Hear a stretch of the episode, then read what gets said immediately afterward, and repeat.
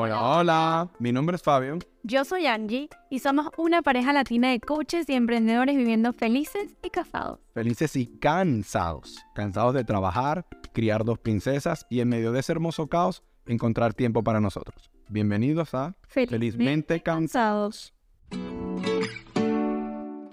En este episodio número 2 vamos a hablar sobre papás inmigrantes y todos esos retos que tenemos los padres que decidimos eh, estar en el extranjero.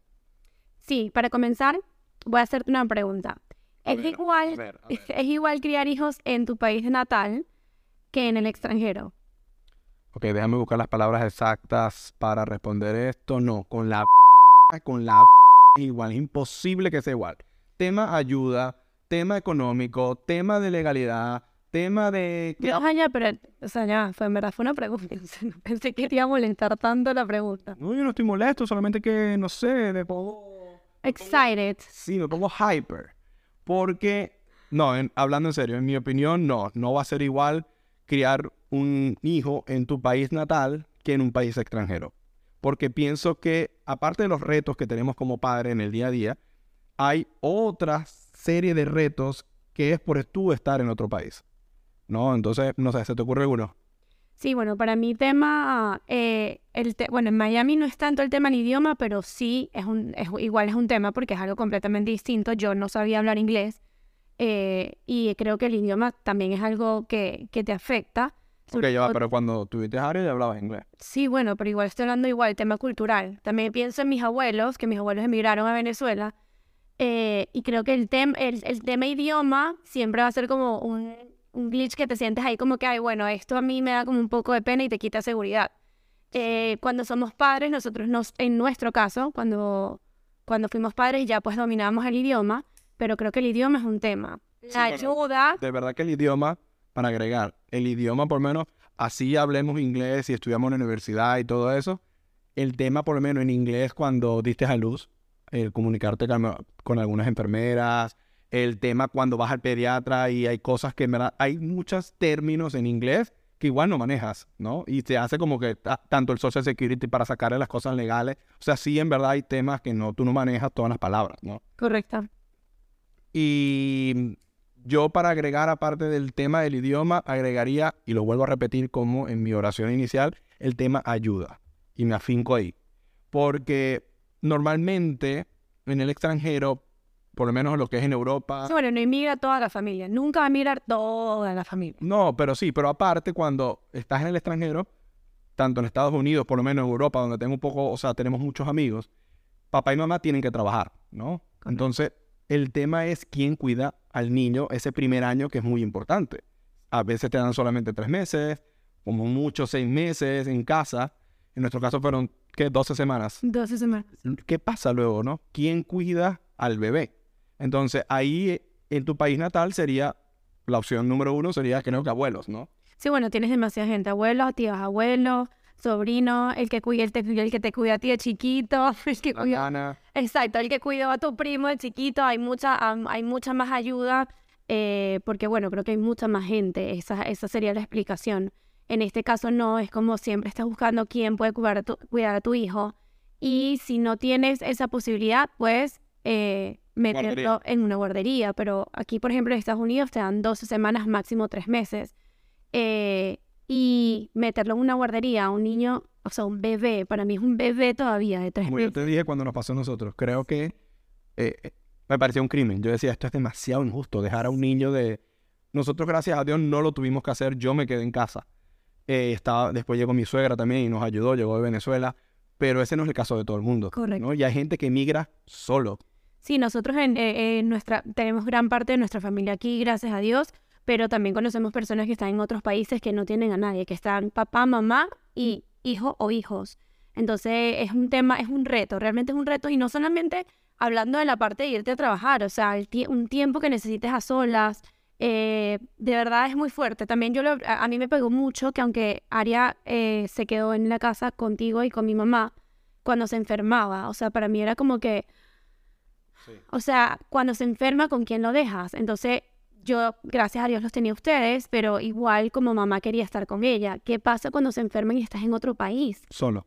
O sea, imagínate la situación donde estás solamente papá, mamá y tus hijos, ¿no? Sí. Entonces, ¿a quién contrato? No conozco a nadie.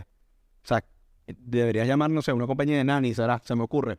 Pero la cosa es también es que nunca va a estar cuidado como tú lo cuidas. Y después de ese nivel están los abuelos. ¿Quién más va a cuidar a los hijos mejor que después los padres? Yo diría que los abuelos. Tal vez una tía, un tío, pero se hace muy difícil cuando no tienes esa ayuda. Aparte, vamos a hablar algo. Que aparte, cuando sí tienes los abuelos en ese país, como nosotros, y también tenemos tíos, tenemos, todos trabajan. Sí, exacto. Todos trabajan porque en un país de inmigrantes como Estados Unidos y, bueno, es que el éxodo venezolano ha sido demasiado grande. Han salido muchos y han salido en bloques, poco a poco. Nosotros fuimos los primeros, pues eran hermanos, tíos, tenemos mucha familia acá. Pero todo el mundo trabaja y todo el mundo tuvo que empezar de cero. En tu país natal, los abuelos ya tuviesen en edad de retiro. Mamás, las mamás, bueno, mi mamá estaba, era, estaba en casa. O sea que tal vez estuviese en casa todavía Correcto. y ayudaría muchísimo más. Pero ¿qué pasa? En Estados Unidos tiene que trabajar. Sí, aquí todo el mundo tiene que trabajar. Entonces mi mamá trabaja 40, 50 horas y es como, mami, cuida al hijo. Es como que está ocupada, ¿no? Aparte que hay una ventaja y desventaja. Nuestras eh, mamás son jóvenes, entonces eso es una ventaja porque tienen energía, te pueden cuidar de la niña, pero está la desventaja de que como son jóvenes, también salen, salen con mi suegra. Mi suegra sale con unas amigas, mi mamá y mi papá salen por ahí con sus amigos, entonces no es como una abuela como en los tiempos de antes que era tranquilo, mi hijo, ande, que yo le cuido mucho a la mía, por lo menos. Exacto, eso no aplica a nosotros, o sea, no aplica, nuestras mamás tienen menos de 60 años, así que están muy No, y que los 60 ahora no son los 60 de antes. Ah, no, bueno, no. A mi abuela ahorita me acabo de enterar, hoy mismo me enteré que mi abuela tenía 44 años cuando yo nací. Y yo los primeros tres años de vida, mi papá y mi mamá trabajaban este, y me dejaban con ella. Y mi abuela encantada, ¿no? Ella no trabajaba y me cuidaba. ¿Y quién mejor que ella para cuidarme, ¿no? Y se lo, y lo, y lo agradezco con el alma. Pero bueno, creo que ese no es el caso de muchas parejas ahorita, ¿no? Y ese es, para mí, como lo digo, repito, es el reto número uno. Esa mano extra aparte de papá y mamá. ¿Qué, ¿Qué más? También está el tema cultural, de que no es lo mismo como estás acostumbrado. Yo siempre dije, no sé si esto va en este episodio o no, pero voy a dejar aquí una nota mía, de que yo tuve un shock cultural cuando conocí a Fabio. Yo soy caraqueña y él es maracucho y no le entendía ni mitad de las cosas que me decía, menos si hablaba por teléfono. Entonces, imagínense, yo decía, imagínense esto que es otro estado, o sea, en el mismo país. Ay, Dios mío. No, empezar, yo, no soy, yo no soy así regionalista, pero sí, otro país. Dime. Ajá. Este, sí, para mí era como un shock, como que no le entiendo lo que habla, o sea, y la, es la comida la misma, bueno, parecida, ¿no? Eh, imagínense cuando vas, nosotros, por ejemplo, en Miami es multicultural, o sea, no es lo mismo cuando tú te expresas en venezolano como somos nosotros y tienes un cubano, eh, un puertorriqueño, o sea, no es lo mismo. Entonces, y en los colegios pasa lo mismo, ¿no? Correcto, todas esas cosas agrega. Hay un dato muy cómico que Aria llega al colegio y nos dice, mami, en la papa yo comí pollo y arroz. Y nosotros ya, ¿cómo y que? Dijo, ¿cómo que papa? Y llegaba... No, yo lo que yo, me imaginaba que era como un bollito, como un bollito pelón. Porque en la, en la papa comí carne y arroz y dije, bueno, nada, abren la papa, ¿verdad? Y a nosotros le echan carne y arroz. Pero tuvimos que hacer averiguaciones. El día siguiente otra vez, el día siguiente, mami, en la papa comí este, pasta. Y yo no entiendo, en la papa, o sea, en la papa. Yo dije, y no, ya se pasaron. Mañana le van a dar caraota con espagueti, dije yo. Sí, o sea, no entendíamos. Y la papa, en cubano, es el almuerzo. Entonces era como que, o sea, imagínate inclusive en eso, era como que, wow. Ya va, y es el mismo idioma. Español. Exacto, es el mismo idioma. Bueno, entonces creo que ese también, tema idioma, es algo, es algo que que también añade a, todo, a todas estas cosas. Y lo que estamos hablando de que, bueno, a veces tienes que llevar a los niños muy pequeños a guarderías y... Porque aquí y en, y en Europa también es el caso, donde los niños entran al sistema educativo a los cinco años, ¿no? Entonces, papá y mamá trabajan, abuelos trabajan. Esa es la situación. Correcto. Más típica. Tienes que llevar a la guardería. ¿Cuánto cuesta una guardería? Que yo crea en nuestros países latinos, eh, lo que No recuerdo cuánto pagó mi papá por mí. No, yo sí, porque yo, llevaba el pago. Ah, ah pero no, pero sí, pero sí lo he hablado, sí lo he hablado con mis papás. Y el tema de cuánto costaba un colegio privado o una guardería en comparación al sueldo, en porcentaje, era poco. Aparte, uno siempre tenía, en la... ese es amigo mío. Sí. Ese fue maestro tuyo, de no sé dónde. aquí, por ejemplo, vamos a hablar, promedio, una guardería te vale 1.200 dólares. 1.200 dólares es un sueldo mínimo. Entonces tú dices, wow, o sea, tengo que pagar un sueldo mínimo para que mi hijo me lo cuide. Pero entonces yo gano tanto. Entonces tú dices, ya va, estoy gastando el 30, el 40, el 50% de mi salario a que me cuide mi hijo. Entonces hay mucha gente, conocemos muchas personas que dicen, ya va, para eso no trabajo yo y lo cuido yo. Correcto. Pero es, es difícil, ¿no? Entonces, imagínate, lo inscribes cuando tienes seis meses y luego el público, que es un sistema educativo bueno, entra en cinco años. Esos son cuatro años pagando mil y pico de dólares. Y eso a veces ni incluye comida. Y hay que acotar algo que, bueno, nos está pasando en estos momentos. Y cuando se enferman, o sea, voy a, exacto, voy a hacer una, pero una pausa aquí porque creo que todas las personas que nos van a escuchar y pasan por lo mismo sentirán este mismo, esta misma frustración. O sea, igual la niña se te enferma, igual tienes que seguir pagando, aunque no vaya.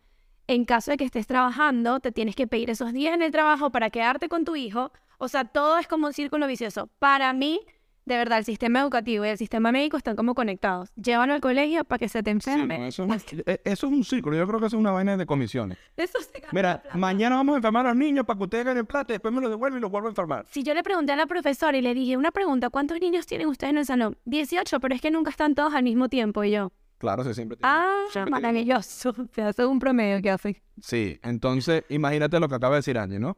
Eh, paga la 300, 400 dólares, no sé, en la, semana tú tienes que pedirte los días, no te los, muchas veces si ya te agotaste los días, no te los van a pagar. Entonces mi cerebro empieza de una vez eh, a maquinar en dólares. O sea, ¿cuánta plata estoy perdiendo esta semana?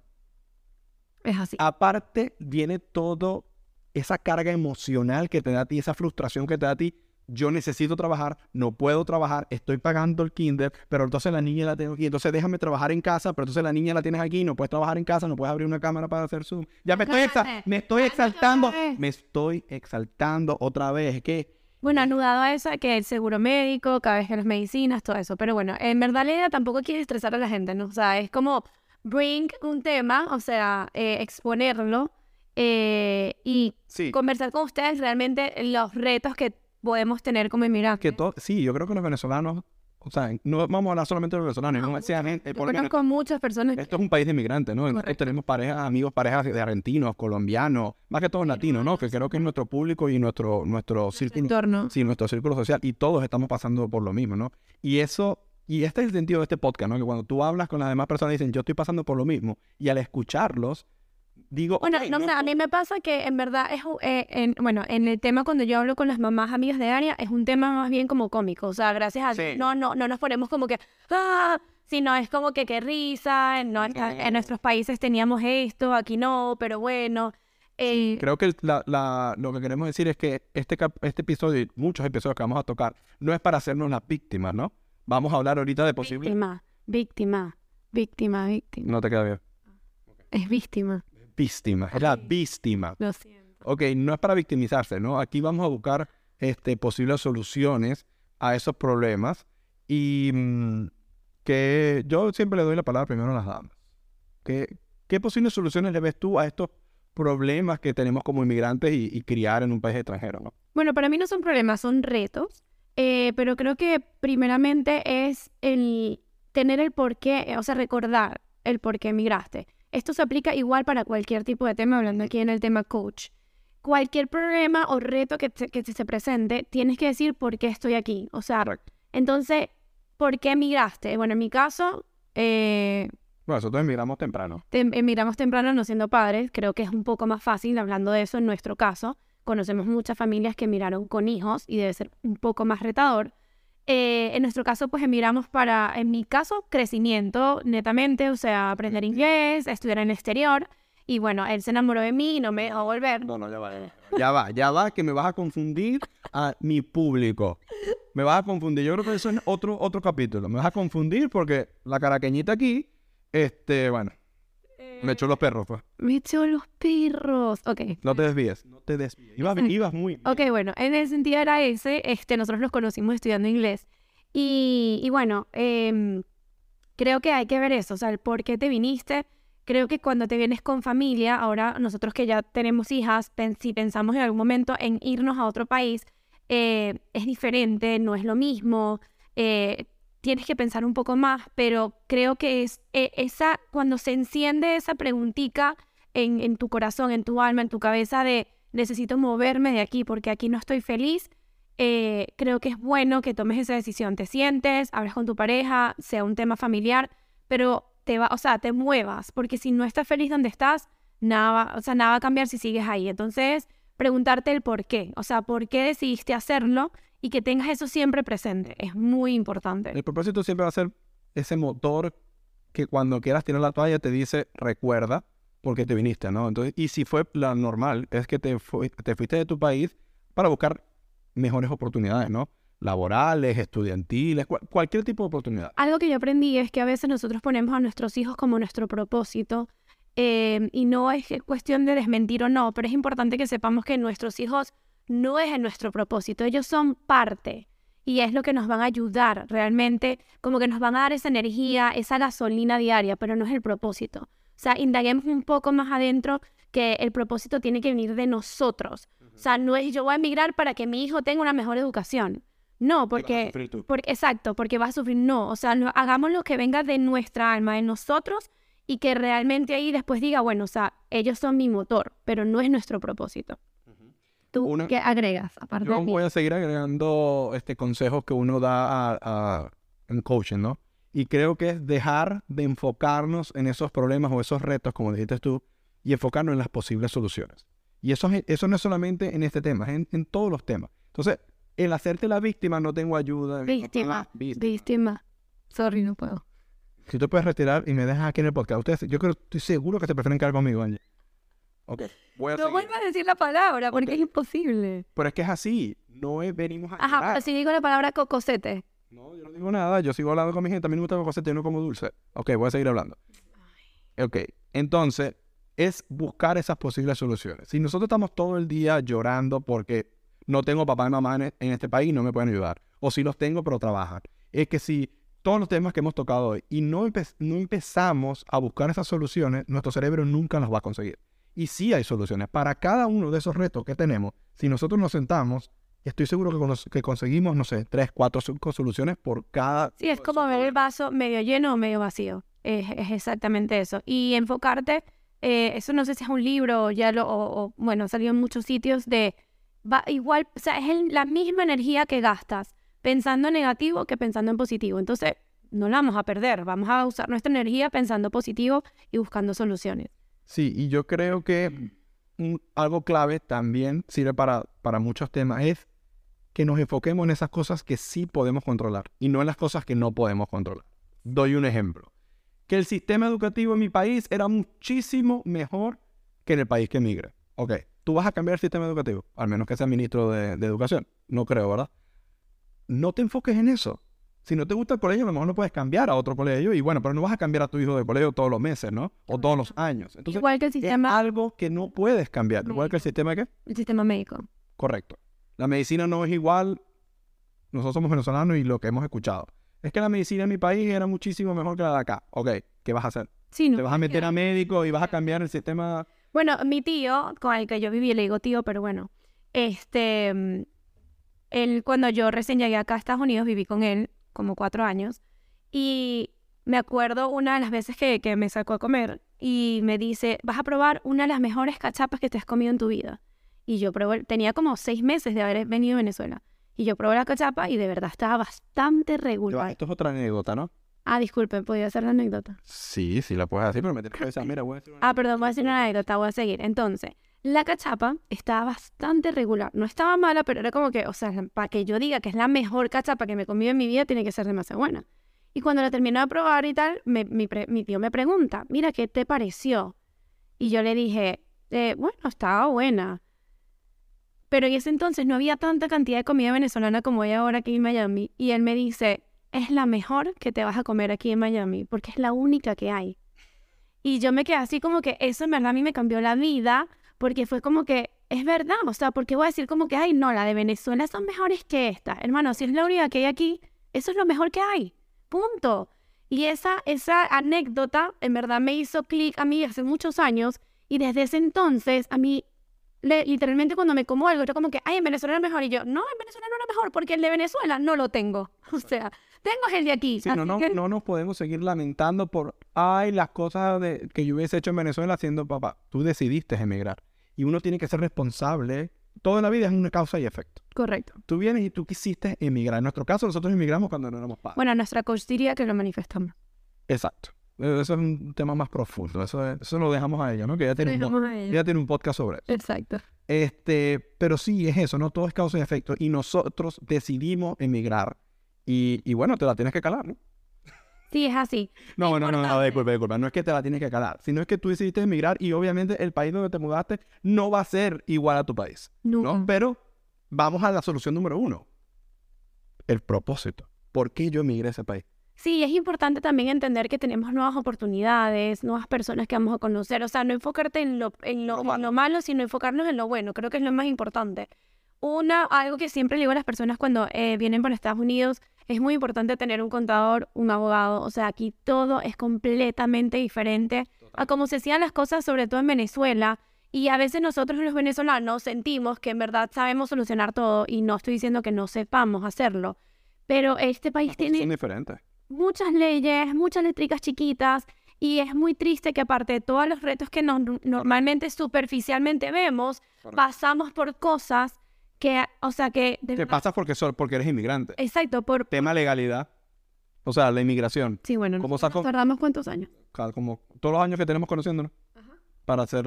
Para ser residente. Para ser residente. Entonces, y entonces ahora estamos pensando cómo ser ciudadano. Entonces, esa parte legal, y yo sé que eso pasa en cualquier país que te mudes, en Chile, en Ecuador, en Europa, siempre vas a tener el tema legal. El tema es, mi país, pero ¿cómo hago para quedarme aquí? Porque todavía siento que no es mi país todavía.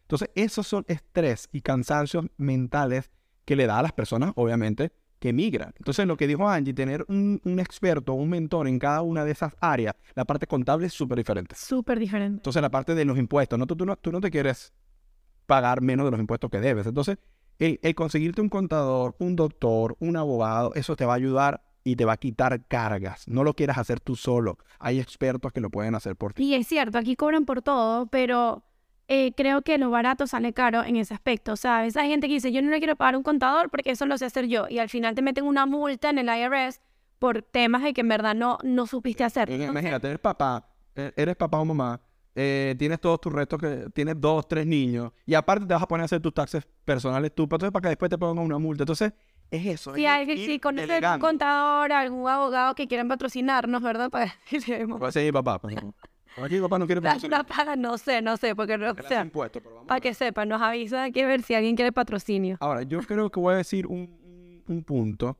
que puede ser a lo mejor tal vez un poco polémico, pero creo que sirve cuando estás inmigrando y estás, o sea, no tienes ese, no tienes esos abuelos que te pueden ayudar, o tal vez no tienes el dinero para una nanny o para un kinder, o, bueno, whatever.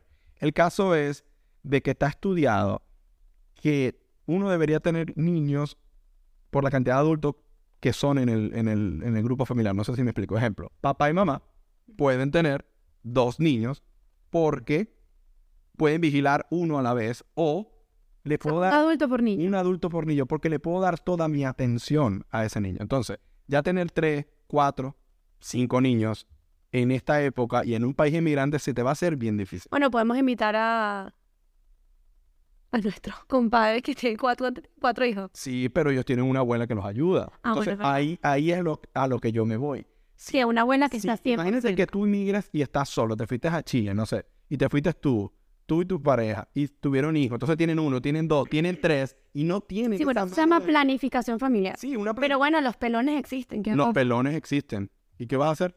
Ahí está, los, los terceros siempre son pelones. Producir, producir más plata. Eso es verdad. El ingreso es el rey. El ingreso es el rey de las finanzas. Entonces, si yo necesito eh, más dinero para un kindergarten, eh, un kindergarten. Un kindergarten. ¿Escuchaste mi pronunciación? Oh, excuse me. Ok, una guardería. Un una guardería o como un cuido, como dicen en Puerto Rico, un cuido. Pues tengo que producir más, ¿no? Entonces a lo mejor buscarte un emprendimiento que puedas hacer en casa y, bueno, generar más dinero, es lo que se me ocurre. Sí, sí, eh, buscar una solución de, de quedarte en casa y poder generar ingresos creo que no, o sea, te ayuda a muchos retos, aunque bueno, quedarse en casa no es tan fácil, pero se puede lograr. Se lo decimos nosotros, que los dos trabajamos, digamos que en casa, igual se hace muy retador, ¿no? Y ya lo hablamos creo que en el primer episodio, o sea, trabajar en casa y tener los niños en casa, pues no, no es fácil tampoco, para nada. Sí, y bueno, yo voy a cerrar con, si me lo permites, porque... ¿Tú vas a cerrar mi episodio? Tu episodio. Papito, vos te estás escuchando. Nuestro episodio. Ok. okay.